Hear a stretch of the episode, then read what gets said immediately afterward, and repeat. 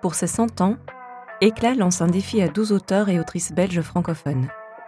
Écrire une nouvelle originale autour des sens ou de la perception. Nous avons aussi demandé à 12 célébrités de prêter leur voix à celles et ceux qui lisent autrement. Dans ce nouvel épisode, Inès, c'est Natacha Régnier qui pose sa voix sur les mots d'Adeline Dieudonné. Belle écoute.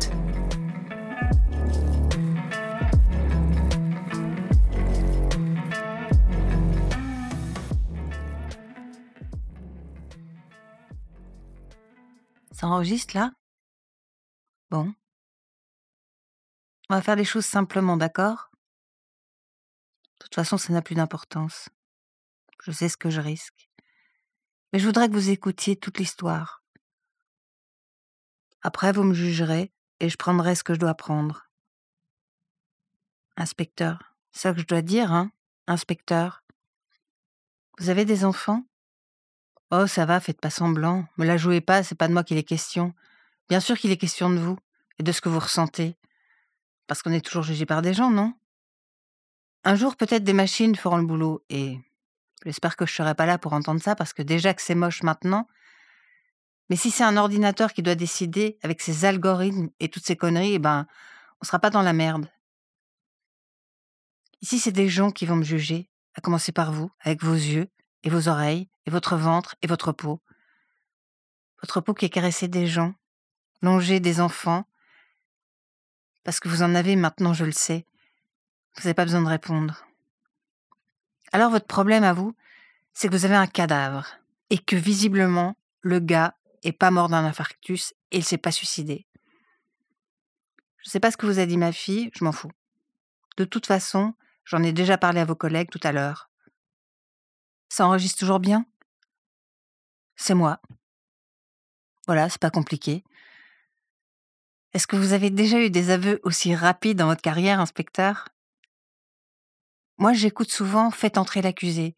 Je l'aime bien, Christophe Ondelate. C'est un bon gars. Eh bien, dans Faites entrer l'accusé, ça n'a pas l'air aussi simple de faire avouer les gens. Ici, j'espère que ça va jouer pour moi. Je vous ai épargné de la peine et du temps parce que je suis pas là pour faire des problèmes. Et que tout ça ici, la table, les chaises, les trucs qui enregistrent vous, votre salaire, celui de vos collègues, celui du juge qui décidera combien d'années je vais passer en prison, c'est payé avec nos impôts. Et moi, j'aime pas le gaspillage. Qu'on utilise cet argent pour les pauvres gens qui dorment dehors, ça, ça serait bien. Mais on le fera pas, hein. Mais bref, c'est pas le sujet. Avant que vous éteigniez l'enregistreur, je veux que vous ayez toute l'histoire. Après, vous verrez bien ce que vous en ferez. J'ai chaud. Vous pouvez ouvrir une fenêtre? Merci. Vous êtes gentil. Votre mort, là, Joël, bon. La première fois que je l'ai rencontré, je me rappelle très bien, ma fille Lydia me l'avait ramené pour le déjeuner. C'était il y a deux ans. Et je vais vous dire la vérité, inspecteur. Moi aussi, je l'ai trouvé charmant. Je voudrais bien être une de ces mères qui a l'instinct, qui sent le danger quand il approche de son enfant, qui peut le prévenir, le protéger. Mais je suis pas comme ça. Je sais pas que je suis bête, hein, mais cet instinct-là, je l'ai pas. J'ai pensé à mon mari, Bastien, qui est mort trop tôt, et je me suis dit qu'il aurait été content de rencontrer Joël et de voir sa fille heureuse, avec ce garçon qui avait l'air de savoir où il allait. Souriant, intelligent, drôle, travailleur, il avait 29 ans et Lydia seulement 22. Et il lui a proposé de venir travailler avec lui. Il avait son entreprise à lui, des trucs sur Internet. Jamais très bien compris, mais ça gagnait bien et ça plaisait à Lydia. Lydia avait abandonné ses études d'assistante sociale elle a jamais beaucoup aimé ça à l'école. Et puis ça coûtait trop cher. Elle est maligne, ma fille. Elle a compris sans que j'ai besoin de lui dire. J'arrivais plus à payer la maison, la voiture, les courses toute seule. Pas avec mon mi-temps et ma pension d'invalidité. C'était son père qui ramenait l'argent. Alors, quand il est mort, il n'avait pas pris d'assurance vie, ou toutes ces conneries. Il disait que c'était toutes des arnaques capitalistes. Je crois qu'il avait raison, mais bon. Quand il est mort, je me suis quand même retrouvée conne avec tout ce qu'il fallait payer. Alors Lydia, elle a arrêté ses études, elle a pris un job de serveuse, et on s'en sortait pas mal toutes les deux. Et puis, quand Joël est arrivé, il lui a offert ce poste dans sa boîte, et on a trouvé ça bien. Je crois qu'on était contentes toutes les deux qu'il y ait de nouveau un homme dans la famille. Elle s'est installée avec lui, mais pas très loin de chez moi. Ça m'a fait plaisir. Elle l'avait rencontré sur Tinder. Au début, elle voulait pas me l'avouer. Elle disait qu'ils s'étaient rencontrés chez des amis. Je sais pas pourquoi, elle avait honte de ça. C'est peut-être pas de la honte au fond, mais elle trouvait que c'était pas à la hauteur de leur histoire, pas assez romantique ou quelque chose comme ça. Moi, je trouve que c'est pas ça l'important. L'important, c'est l'amour et le respect et la gentillesse surtout. Bastien était gentil avec moi. C'est pour ça qu'on est resté si longtemps ensemble. C'est pour ça qu'il me manque. C'est pas si simple la gentillesse, surtout dans un couple. Parfois on en a marre, parfois on est fatigué. C'est si facile de s'en prendre à l'autre, de l'accuser de tous nos problèmes. Parfois on a besoin de mordre et l'autre est là, alors on le mord. Oui, j'en viens au fait. Je crois que Joël a été gentil avec Lydia au début. Je ne sais pas quand ça a changé. Lydia a jamais vraiment voulu m'en parler. Première fois que j'ai remarqué quelque chose, c'est au début de sa grossesse, il y a sept mois donc. Ils étaient venus déjeuner à la maison, et il m'avait annoncé qu'elle était enceinte. J'étais folle de joie, évidemment. Avec Bastien, on n'avait pu avoir que Lydia. Mais on aurait voulu en avoir d'autres, plein. Quand j'ai compris que ce serait pas le cas, rapport à la naissance de la petite qui s'est mal passée et qu'on a dû m'enlever l'utérus, je me suis mise à espérer que Lydia en fasse beaucoup et qu'elle me laisse m'occuper d'eux. Je lui ai jamais dit, je voulais pas qu'elle se sente obligée ou quoi, mais je vous ai expliqué. Elle est maligne, ma fille. Elle sent les choses. Je crois que ça aussi, elle l'avait compris. En tout cas, ce jour-là, elle se sentait pas très bien. La nausée du début. On était en table et j'entendais à sa voix que ça n'allait pas. Elle chipotait dans son assiette, mais je crois que rien ne passait. J'avais fait un poulet frit de compote, comme toujours le dimanche, et normalement elle adorait ça. Joël mangeait, se servait, parlait beaucoup. À un moment, elle a quitté la table pour aller s'allonger un peu dans le divan, et là, il lui a dit quelque chose comme Tu pourrais faire un effort, t'as rien mangé.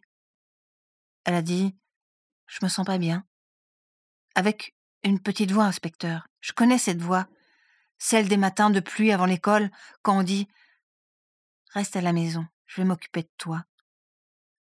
Il a répondu Tu pourrais faire un effort pour ta mère, comme si elle avait six ans. Puis même aux enfants de six ans, on leur parle pas comme ça. Pas dans ma maison, en tout cas. Je déteste cette phrase Fais un effort, ça veut rien dire. C'est comme les gens qui disent Ça ne se fait pas. De où?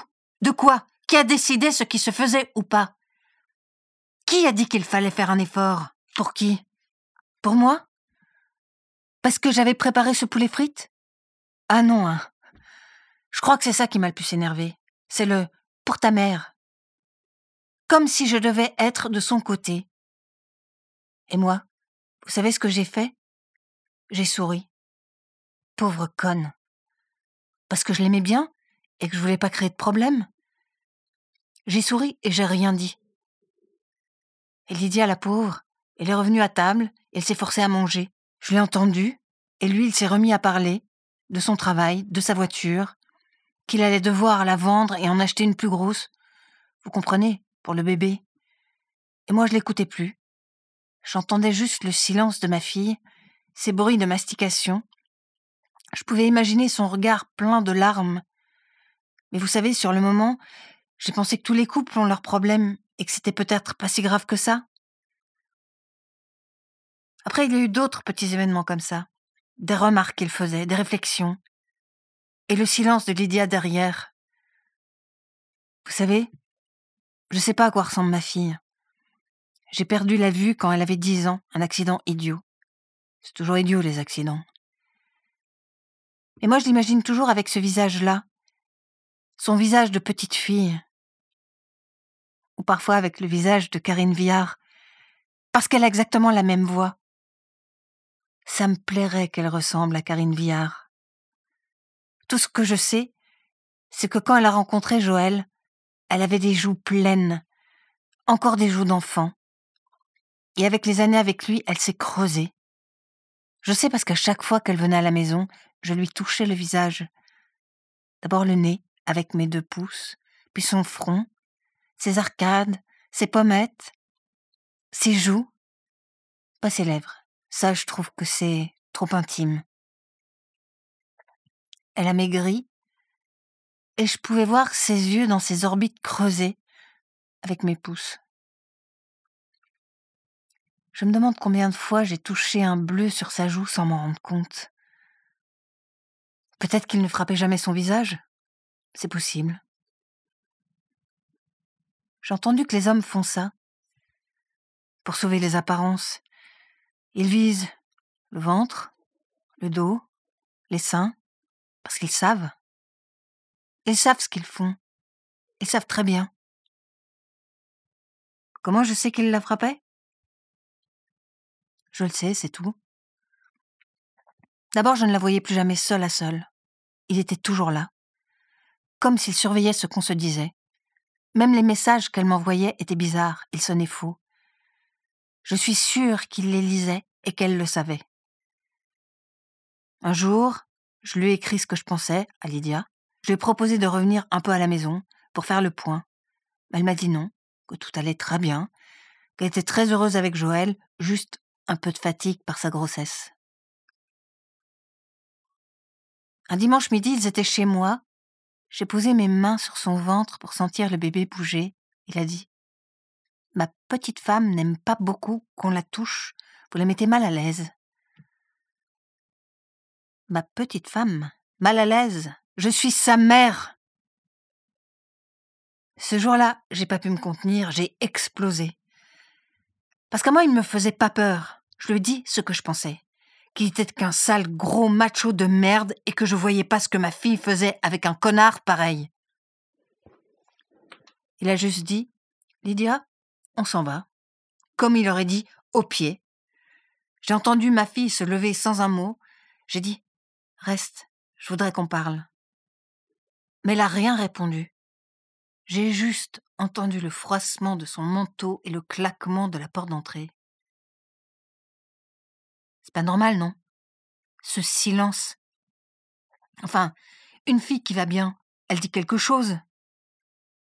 J'aurais même préféré qu'elle se fâche sur moi, mais rien. Il l'a rendue muette.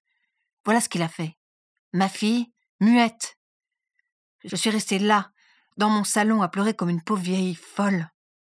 Et ça, c'était il y a. Oh. Trois semaines peut-être? Deux jours avant l'épisode du chat. J'avais un gentil petit chat.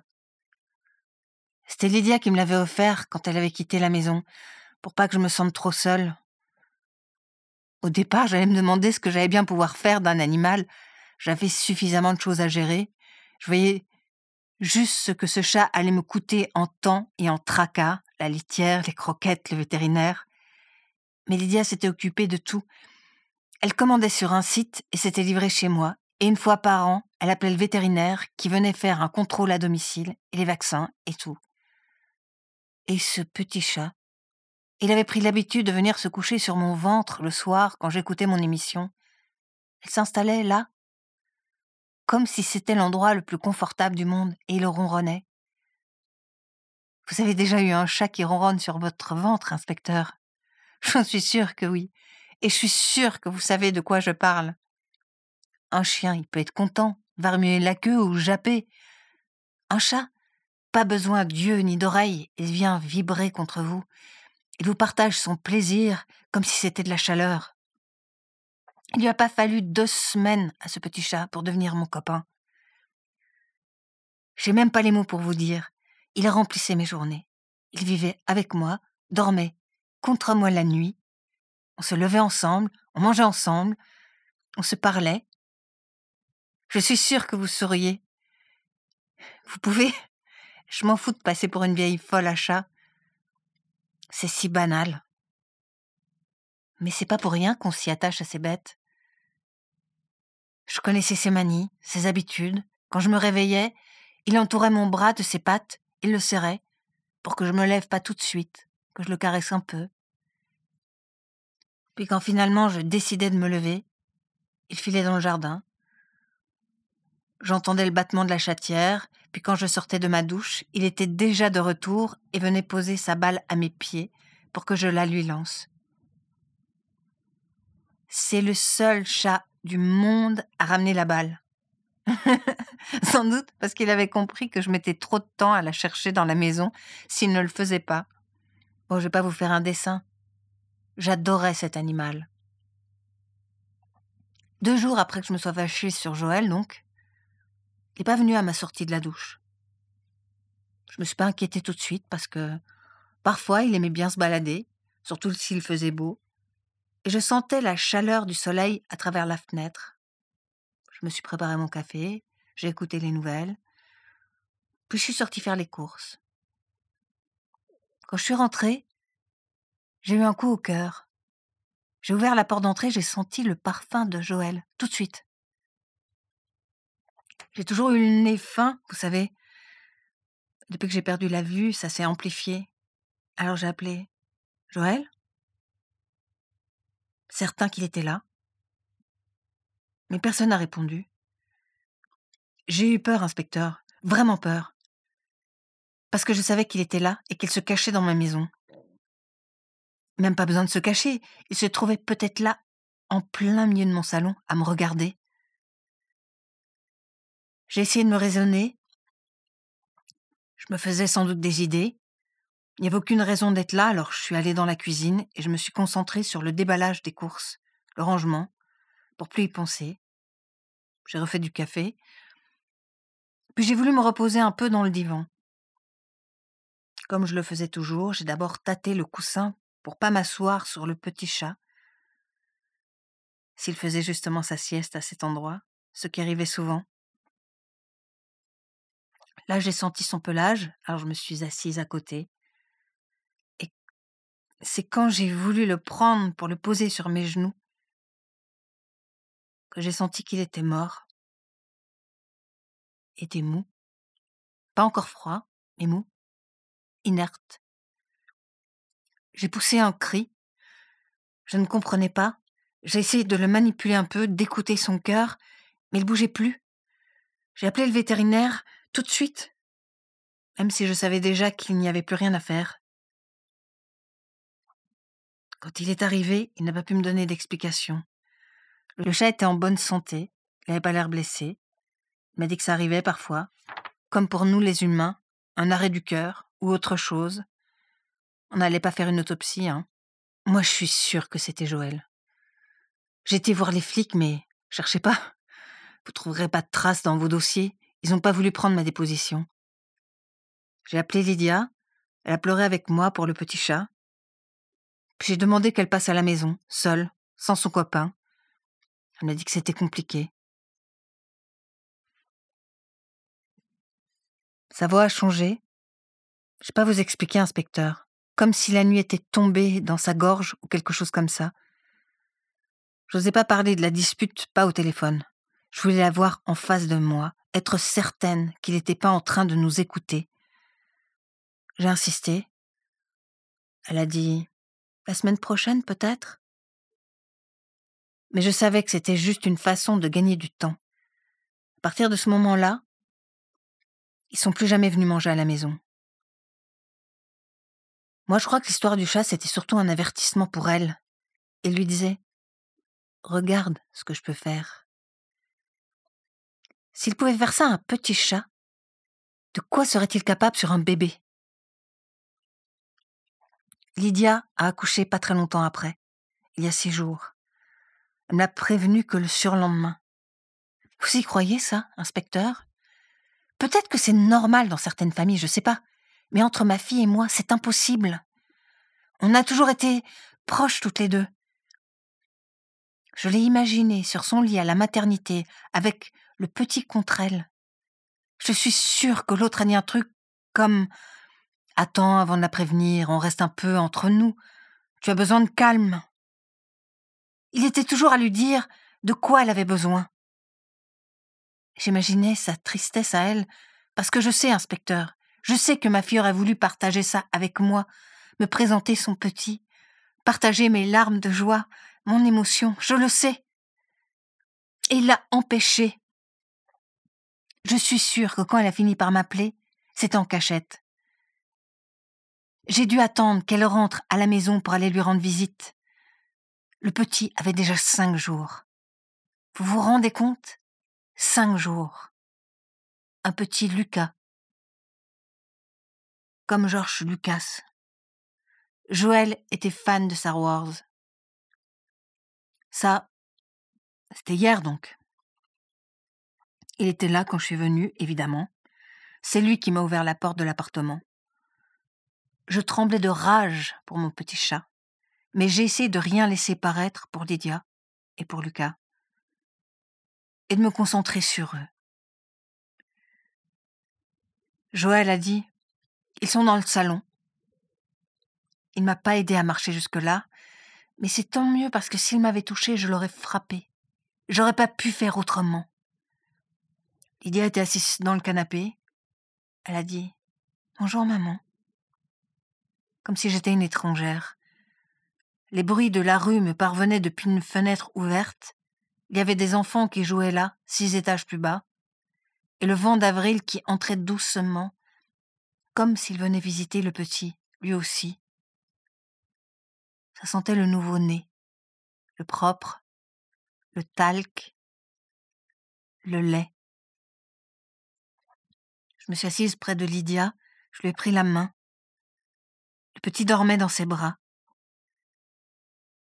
Inspecteur, quand vous n'avez plus la vue, qu'est-ce qu'il vous reste pour rencontrer votre petit-fils? J'ai demandé à le prendre dans mes bras, évidemment, pour le toucher, respirer son odeur de bébé, juste là, sur la fontanelle, sentir son poids, caresser ses mains minuscules, sentir ses doigts se refermer autour de mon index. Mais Joël a dit Non, là il dort. Ce sera pour la prochaine fois, Inès. Inspecteur, j'ai jamais ressenti une telle colère de ma vie. J'ai jamais été violente, avec personne. Je me suis jamais battue. Et c'est à peine si j'ai crié quelquefois. Mais il y avait de la victoire, de la joie, dans sa façon de dire ça. Non, là il dort, ce sera pour la prochaine fois, Inès. Il exerçait son petit pouvoir, il me punissait encore, et il punissait Lydia. Ça m'a rappelé un surveillant dans la cour de récré quand j'étais petite, un sadique. Il jouissait littéralement de nous punir, d'interrompre nos jeux, de nous priver de récréation pour une simple bousculade. Cette jubilation de petit capot, je la connaissais trop. Je l'ai vue chez des patrons, des collègues, des flics. Pardon, inspecteur, c'est pas contre vous, et je mets pas tout le monde dans le même panier, mais là, non. C'était trop. Je pourrais vous dire que j'ai fait ça pour protéger ma fille, mon petit-fils, de ce pervers. Mais la vérité, c'est que je voulais juste qu'il ferme sa petite gueule de salopard. Je voulais avoir le droit d'être violente, moi aussi. Lui montrer qu'il ne me faisait pas peur, qu'il n'était pas seul sur le terrain de la force, que moi aussi. Je pouvais m'y mettre, que moi aussi je pouvais faire mal juste pour qu'il arrête un peu de la ramener. Je savais, en m'avançant vers lui, que j'allais frapper fort, qu'elle allait certainement tomber. C'était le but, mais je vous jure que je savais pas que la fenêtre était ouverte juste derrière lui. Je savais pas qu'il pouvait basculer aussi facilement. Je savais pas que j'allais le tuer. Mais si je l'avais su, est-ce que j'aurais agi autrement? Je peux pas vous le dire. Est-ce que je regrette qu'il soit mort? Je sais pas. Tout ce que je regrette, c'est les cris des enfants qui me sont parvenus d'en bas de l'immeuble quand ils l'ont vu tomber. Tout ce que je regrette, ce sont les larmes de Lydia et ses hurlements quand elle s'est précipitée à la fenêtre et qu'elle a vu son gars pulvérisé sur le trottoir. Tout ce que je regrette, c'est de ne toujours pas avoir pu tenir mon petit-fils dans mes bras. Voilà, vous savez tout maintenant. Je sais bien que je vous ai dit des choses qui iront contre mon intérêt, des choses qu'un avocat m'aurait conseillé de ne pas dire. Et au moins, vous savez la vérité. Je vous ai pas fait perdre votre temps. On a fini?